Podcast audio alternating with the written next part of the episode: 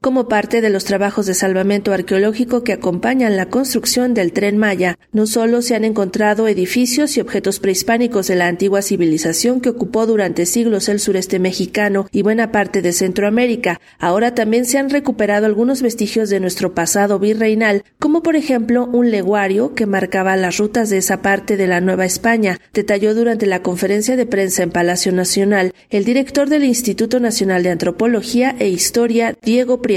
con este proyecto prioritario del tren Maya construimos futuro, recuperamos pasado y reconfiguramos el presente. Articulamos todo el trabajo técnico con un trabajo muy cuidadoso en la parte social, ambiental y cultural. En el tramo 2, que corre de Escárcega a Calquiní, hemos recuperado información de 4.410 bienes inmuebles diversos, cimentaciones, albarradas, unidades habitacionales, caminos OSACB, basamentos, incluso también hemos recuperado algunos elementos de arquitectura virreinal, como algún leguario que marcaba las rutas en la época que éramos dominados por el Reino de España. El titular del INA también puso al día los avances que se han realizado en cuanto a los salvamentos arqueológicos, pero también en los trabajos relacionados con el programa de mejoramiento en zonas arqueológicas, específicamente en Etzna. En ETSNA llevamos ya un avance del 57% en tareas de investigación y conservación. Se ha hecho un gran trabajo de conservación en el edificio de los cinco pisos y ya llevamos un avance en la construcción de nuevas cédulas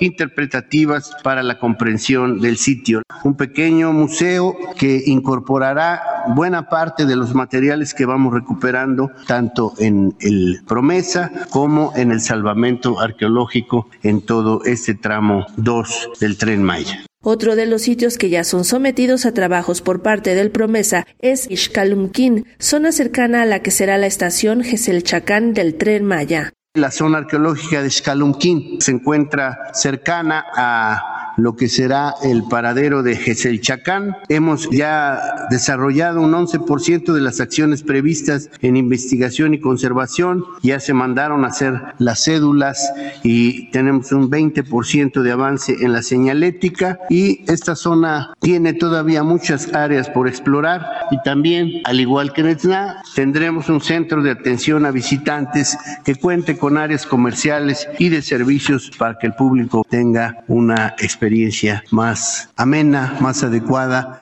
Para Radio Educación, Sandra Karina Hernández.